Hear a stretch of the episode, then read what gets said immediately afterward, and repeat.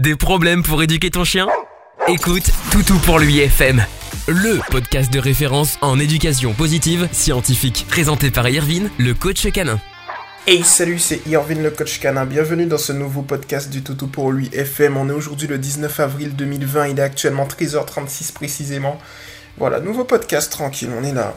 Et puis aujourd'hui, je me suis dit comme euh, le premier concept que j'ai publié, ben que j'ai publié bah aujourd'hui, aujourd'hui j'ai publié un nouveau concept que vous allez pouvoir découvrir sur la chaîne de podcasting, qui est tout simplement que je vais euh, directement à, la rencontre, on va dire, des forums canins, et puis je m'amuse tout simplement à répondre aux, euh, aux forums en fait, aux, forums, aux réponses sur les forums, parce que voilà, je pense que ça peut être effectivement assez intéressant, mais parfois aussi un peu assez amusant donc là, je suis sur Google en fait, donc vous le voyez pas, mais je suis sur Google.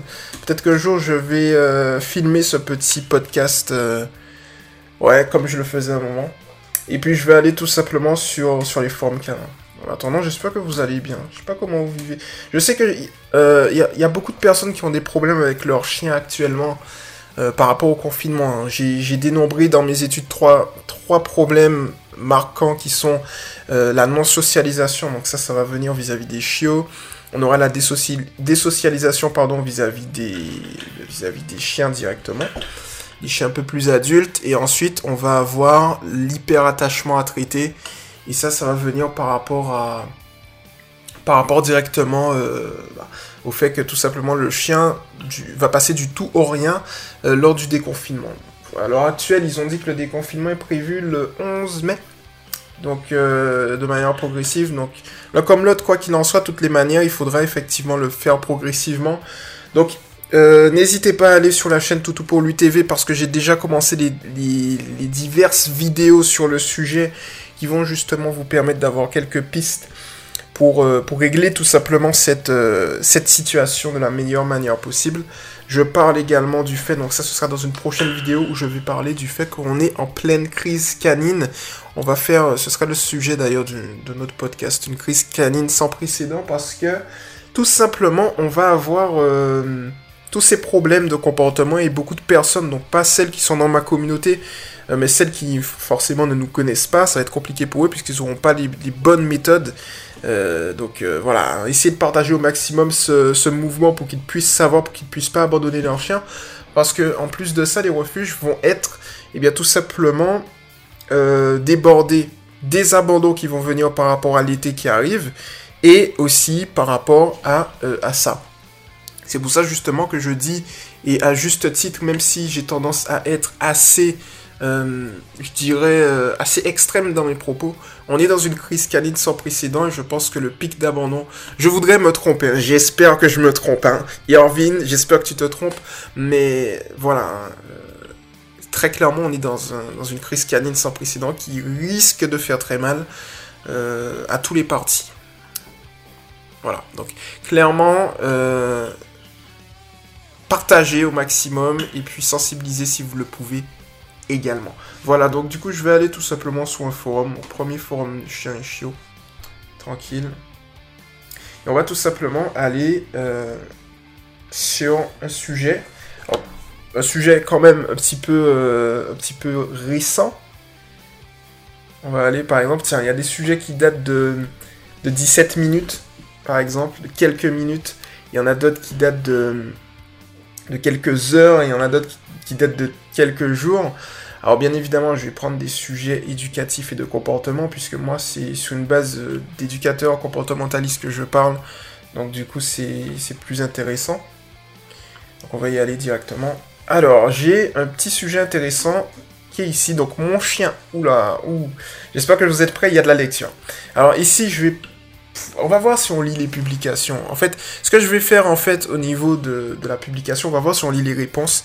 Je vais vous donner ma réponse à moi et ensuite on va lire euh, tranquillement les publications. Je sais pas pendant combien de temps.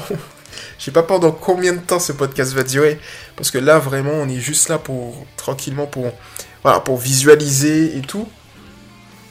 On va voir tout simplement. Alors, j'ajuste un petit peu le micro, voilà. Alors, mon chien hurle quand il est seul Que faire? Donc ça déjà c'est plutôt pas mal. J'ai déjà une petite idée, rien qu'au niveau du titre. Je vous invite, hein, dès que voilà, dès que vous avez un sujet, parfois votre la réponse peut être dans le titre. Alors là très clairement j'ai quelques petites réponses à ce sujet. Euh, ton chien hurle quand il est seul. Donc ça précise déjà, eh bien tout simplement euh, le fond du problème. Ça peut être intéressant, donc on y va, on va lire.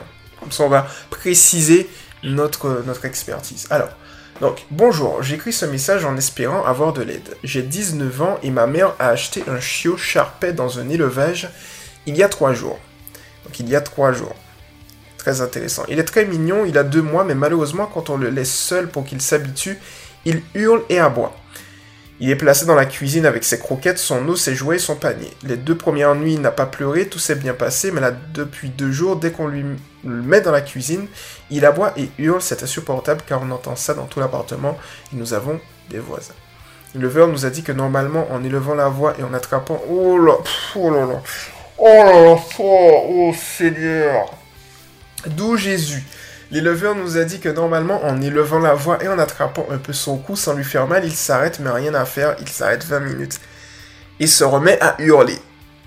Jesus Christ. Ok, il nous a... Euh, c'est pas Jesus Christ, Irving. En, anglais, c'est Jesus Christ. ah là là, bordel. Non, il y a... Bon, bref. Il nous a dit de laisser pleurer, mais rien à faire. Non plus, il ne s'arrête pas. On va plutôt dire, oh my god, oh my fucking god damn. Qu'est-ce qui va arriver? On ne veut pas qu'il dorme dans notre chambre ou avec nous pour l'habituer à être seul. Je précise que ce n'est pas que Nalu, il fait ça n'importe quel moment de la journée et ma mère est vraiment désemparée car elle enchaîne les journées de travail et elle est vraiment fatiguée par la situation. Si quelqu'un a des conseils, je suis preneuse, merci beaucoup. Oh là là là là là là, on va régler cette situation. Alors, du coup, euh, forcément, c'est pas une personne de ma communauté, donc je vais pas dire son nom euh, comme j'avais tendance à le dire, eh bien, pour les membres de ma communauté. Ici, c'est plus euh, des personnes anonymes, en fait, donc je les connais pas, donc j'ai pas à dire leur pseudo. Le plus important, de toute façon, c'est pas leur pseudo, hein. c'est clairement la réponse que je vais vous apporter. Et ensuite, on va lire les, les, réponses euh, du forum. On va voir. Déjà, ici, effectivement, le problème, et c'est ce que je dis notamment dans, euh, c'est un nouveau concept, hein, donc je, rentre, dans le vif du sujet progressivement, mais il faut que vous compreniez un peu le contexte. Parce que le problème, c'est que les professionnels devraient rester dans leur domaine d'expertise. Un vétérinaire devrait rester vétérinaire, c'est pas un éducateur. Un éleveur devrait rester éleveur, c'est pas un éducateur. Il devrait vraiment, euh, j'ai rien contre eux d'ailleurs, chaque personne a son utilité, mais très clairement, euh, les éleveurs qui donnent leur avis en termes d'éducation et de comportement, non merci, quoi. C'est rester dans votre domaine d'expertise. C'est-à-dire que euh, les éducateurs, on donne, on rentre pas dans les domaines d'expertise des éleveurs, faites la même chose. Parce que vraiment, c'est justement en faisant ça que ça va empirer les choses. Très clairement. Même chose pour les vétérinaires. Faites votre boulot de vétérinaire. Et voilà. Après, de la même manière, je dis les éducateurs, faites votre boulot d'éducateur. Moi, je fais mon boulot d'éducateur, je suis pas vétérinaire, je suis pas éleveur, je rentre pas dans ces expertises. Je voudrais que les autres corps de métier fassent exactement la même chose. Le respect que j'ai envers eux, ils doivent l'avoir aussi. Ils doivent pas, euh, voilà, directement, euh, je dirais, empiéter sur un domaine d'expertise qu'il ne maîtrise pas forcément. Voilà, parce que c'est un domaine qui est trop sensible pour donner des conseils. Euh, voilà. Par exemple, là, le conseil que, l'éleveur a donné, mais oh, c'est monstrueux. Faut pas faire ça, surtout pas. Pourquoi? Tout simplement parce que lorsqu'on va adopter une attitude négative, une attitude traditionnelle, ce qui va se passer en fait, c'est qu'on va générer beaucoup plus de problèmes qu'on va en résoudre. Donc du coup, c'est exactement pas euh, la chose qu'il faut faire. Ici, l'approche à faire, c'est tout simple. Il faut tout simplement comprendre la psychologie du chien. Alors j'en parle très bien dans, Là, je peux vous le dire dans, dans, un livre qui va arriver très vite, que je que j'ai terminé, qui est en publication, qui va arriver très vite. Je vais vous faire la promotion, etc. Si vous voulez, si vous êtes intéressé, c'est pour les... C'est justement pour les personnes qui vont accueillir des chiots. Donc, très clairement, pour cette personne, ce sera approprié. Et donc, du coup, en fait, je dis tout simplement dans le livre que c'est comme si euh, vous venez quelque part. Dans une, imaginez, voilà, en France, vous allez en, en Chine, imaginons. Imaginons, je sais, je sais très clairement, vu de la situation, c'est peut-être le dernier endroit où on veut aller. Je le sais, je le sais, ne m'engueulez pas. Mais, Imaginons. Pourquoi j'ai pris la Chine? Tout simplement parce que la langue, on la connaît pas. Les panneaux, on, ne les connaît pas. C'est tout est écrit en chinois en fait. Donc du coup, vous êtes ultra perdu. Vous voyez, vous êtes ultra perdu dans un environnement que vous comprenez pas, avec une langue que vous comprenez pas. Le chien, c'est la même chose. C'est-à-dire que lorsque vous récupérez votre chien, il va passer du tout au rien. Il aura plus sa mère, il aura plus ses frères et sœurs, il aura plus son cadre sécurisant. Parce qu'il faut pas oublier une chose, c'est que l'éleveur met le chiot dans un cadre sécurisant.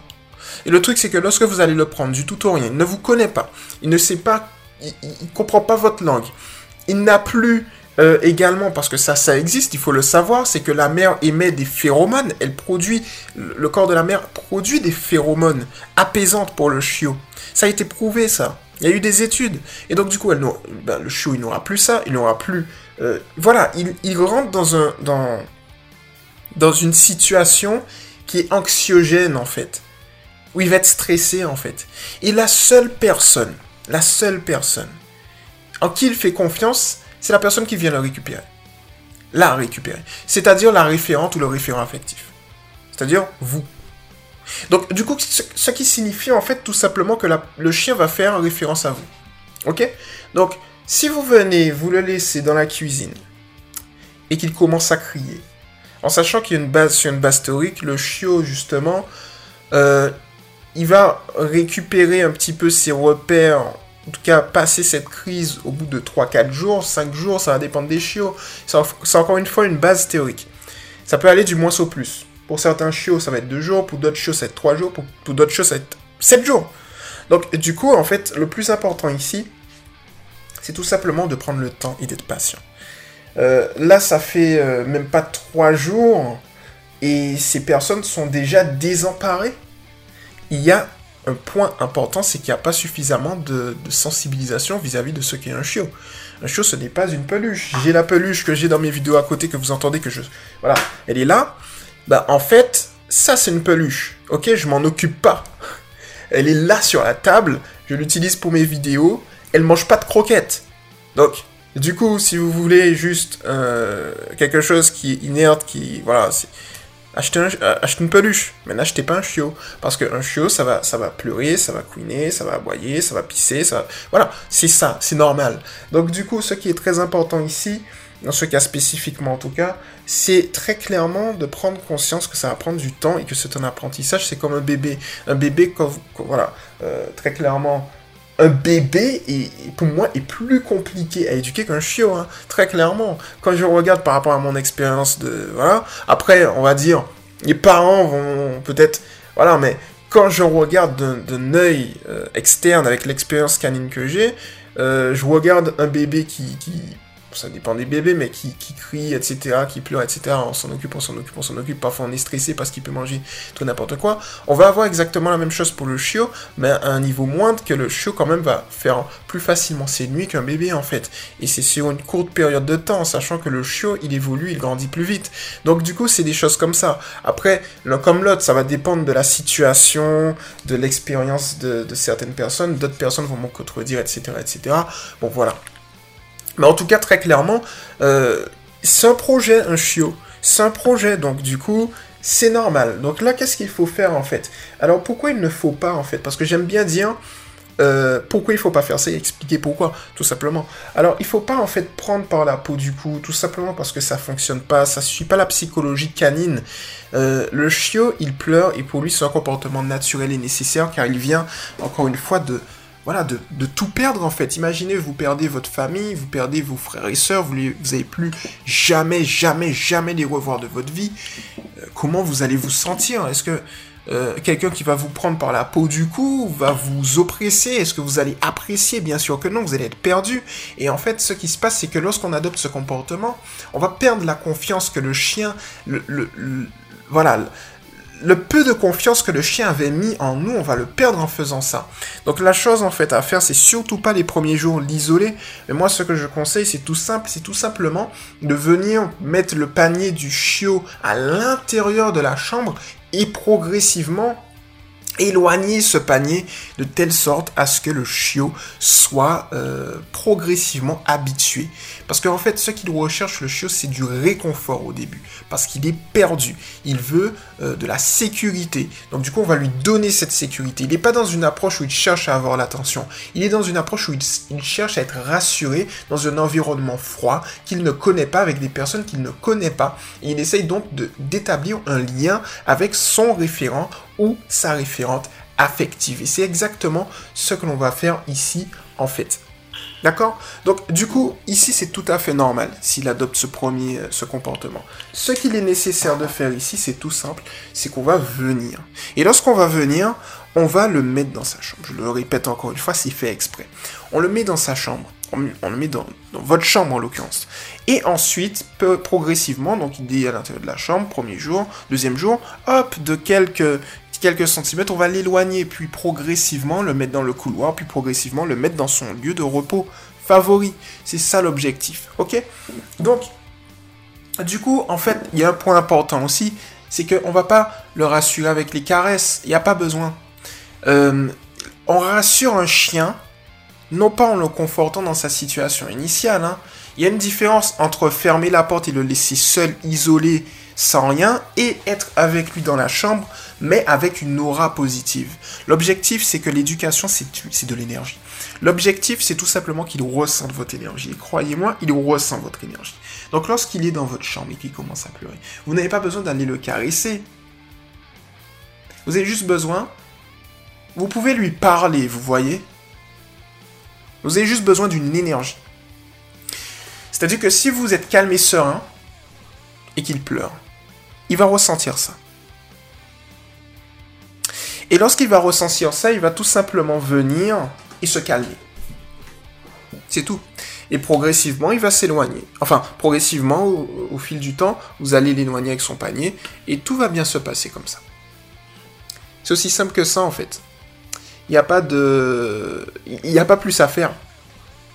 Vous voyez? Donc c'est ça, en fait. Alors ensuite, euh, je vais relire la publication. Euh, Très clairement, après, on a effectivement la période de 2-3 semaines. Donc cette période-là, elle est très importante puisque c'est la période où le chien va véritablement prendre ses repères.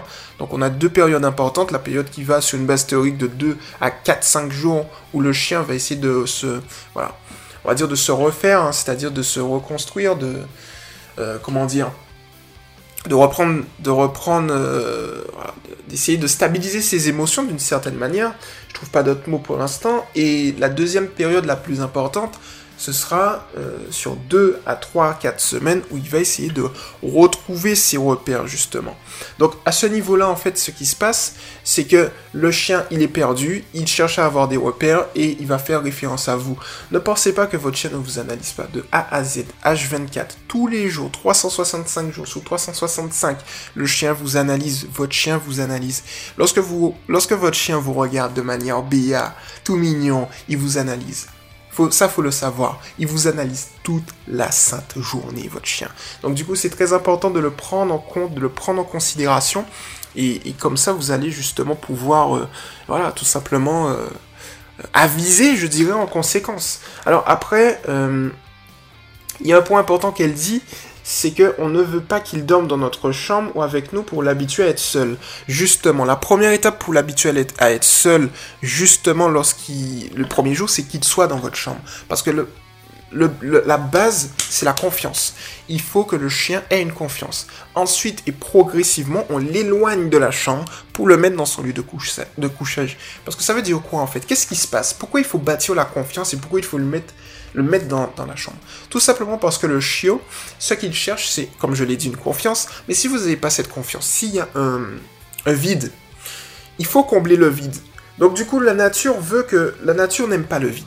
Donc si vous n'avez pas cette confiance, chaque soir, votre chiot va venir gratter à votre porte pendant des mois juste pour essayer d'établir cette confiance.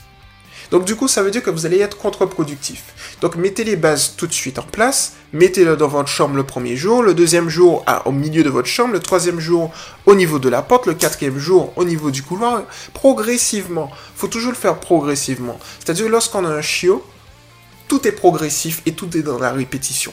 Et tout est dans l'énergie que l'on va dégager. Plus vous allez dégager de l'énergie, et plus ça va être bénéfique pour vous. Il faut pas oublier ça. Le chiot, justement, de 3 semaines à 3 mois, il rentre dans ce qu'on appelle la période de socialisation et d'imprégnation. Il s'imprègne de tout, des événements, des bruits, etc. Mais de votre énergie également. C'est à ce moment-là que il faut justement lui donner confiance en lui. C'est ultra important. Donc faites-le justement en ce sens et vous allez voir tout simplement que vous allez avoir de très très très bons résultats. Alors si on continue justement à lire à ce niveau-là, elle dit quoi cette personne? Euh, Je précise que ce n'est pas que la nuit, il fait ça à n'importe quel moment de la journée. Alors qu'est-ce qui se passe ici en fait? C'est qu'on a un chiot qui est perdu on a un chiot qui est attrapé par la peau du cou, et donc du coup, ce qui se passe, c'est que le chiot est encore plus perdu. Donc du coup, en fait, ce qui se passe, c'est que peut-être qu'initialement, si cette personne avait eu effectivement les bons réflexes, on aurait certainement eu un chiot bien dans ses pattes au bout de 3-4 jours. Mais c'est là qu'on voit effectivement la puissance de la non-information, de la désinformation, c'est que si on n'a pas les bonnes informations positives et scientifiques comme je l'ancienne justement, mais qu'on va plus vers eh bien, de l'information traditionnelle, et j'irai encore plus loin, de l'information positive obsolète, parce que ça existe également dans ce domaine, et qu'on n'apporte pas une approche positive et scientifique qui traite, qui réfléchit aux bonnes pistes et aux bonnes informations, on se retrouve justement avec ça, c'est-à-dire qu'on perd du temps. Alors moi ce que je dis justement c'est que l'éducation positive scientifique, prend plus de temps. Mais en fait, sur du long terme, on gagne beaucoup plus de temps avec une, éducation positive scientifique parce qu'on va pas générer de problèmes en plus. Donc on gagne du temps en prenant le temps. Vous voyez ce que je veux vous dire? On gagne. Euh, retenez ça. On gagne du temps en prenant le temps. Je le répète une dernière fois. On gagne du temps en prenant le temps. Donc voilà, euh, très clairement, gardez ça en tête parce que c'est très important. Et puis voilà, on le voit. Ensuite, euh, et ma mère est vraiment désemparée car elle enchaîne les journées de travail et est vraiment fatiguée par la situation. Ce qui se passe ici, c'est qu'on est très clairement dans un. Comment dire dans, une mauvaise gestion d'énergie. C'est-à-dire que le chiot, il est. Euh, comment dire Il est dans un bad mood. comment, voilà. C'est-à-dire dans une mauvaise. Euh, c'est assez, ah, de toi, assez anxiogène. Vous voyez? Donc du coup ici, pour régler la situation, il faut vraiment changer l'énergie. Donc moi ce que je conseille, c'est que tout n'est qu'énergie en éducation. Donc la première chose qu'il faut faire, c'est tout simple. Euh, ce sera de, de directement, si vous voulez, travailler la gestion de l'énergie. C'est-à-dire, plus vous allez travailler la gestion de l'énergie, et plus ça va bien se passer. Donc pour ça, on peut utiliser la musique qui est un bon conducteur d'énergie. On peut utiliser plusieurs choses euh, voilà, qui, qui, vont tout simplement en ce sens vous allez voir que progressivement, en fait, vous allez avoir des résultats. Mais la première chose, c'est que vous devez le faire à votre niveau. C'est-à-dire que si vous, avez une bonne gestion de votre énergie, que vous êtes patient, que vous êtes tout simplement bien conditionné, etc., etc., tout va excellemment bien se passer. Vous voyez ce que je veux dire? Donc, n'hésitez pas justement à travailler sur ce créneau petit à petit et progressivement. Et vous allez voir que vous allez avoir de très, très, très bons résultats. Et ça, je peux vous le garantir tout simplement. Donc voilà pour le coup, c'était Irvin le coach canin. J'espère que ce petit concept vous... Ah oui, c'est vrai. Attendez, on n'a pas encore terminé. J'espère que ce petit concept euh, vous plaît tout simplement. Là, je vais tout simplement aller lire justement les, réponses, parce que ça peut être intéressant effectivement d'aller tout simplement lire les réponses, euh, les réponses des gens. Donc on va y aller tout de suite. Donc c'est parti. Alors. Tac.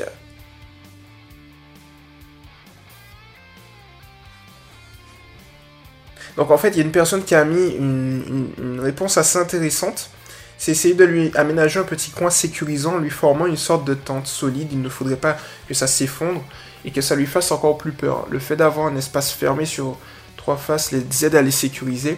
Alors, ici effectivement, c'est-à-dire que si, alors sur une base théorique, lorsque vous réduisez effectivement l'espace d'un chien, c'est encore une fois sur une base théorique, il a tendance à avoir beaucoup plus de sécurité.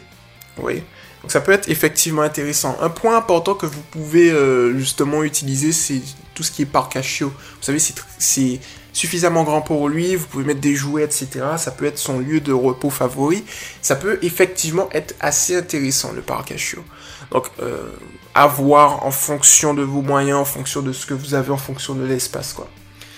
Alors ensuite, après le prendre dans la chambre, le premier ennui n'est pas un drame non plus. Puis, plus il grandira, plus il prendra son indépendance. Voilà, ça c'est exactement ce que je vous disais. Donc cette personne est assez... Euh, elle donne de bons conseils. C'est-à-dire que parfois, parce que là je vois d'autres commentaires qui sont pas vraiment très très bons, euh, parfois en fait on va avoir des commentaires comme ça, des petites perles comme ça, donc ça ça fait vraiment plaisir.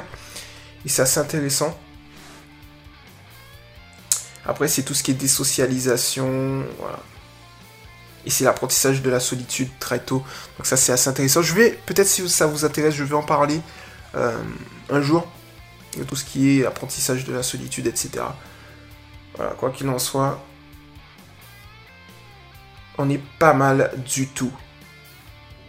Alors pour toutes celles et ceux qui, justement, j'ai cliqué sur sur une pub.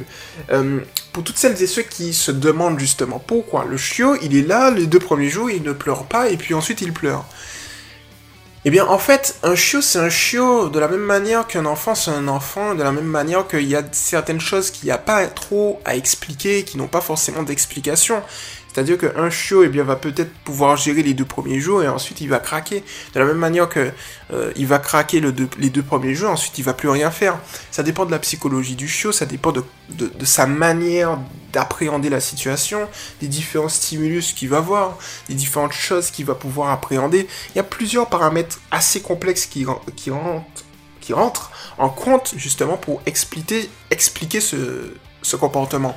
Donc du coup, euh, c'est là qu'on voit la, complexité de, la psychologie canine. C'est qu'il faut savoir un point important, il faut bien se mettre ça en tête. Moi, je, me, suis mis en tête depuis longtemps. C'est le fait que, en fait, tout chez nous, hein, de notre point de vue, en éducation, n'est qu'interprétation. C'est tout. On peut qu'interpréter ce que le chien va faire. Mais on interprète sa pensée. Mais entre interpréter et sa vraie pensée, on ne sait pas si c'est vrai. Donc parfois on se rapproche de la réalité, parfois on s'en éloigne. C'est pour ça qu'il faut une approche scientifique. Et c'est pour ça que c'est nécessaire de ne pas adopter une approche traditionnelle qui est standardisée.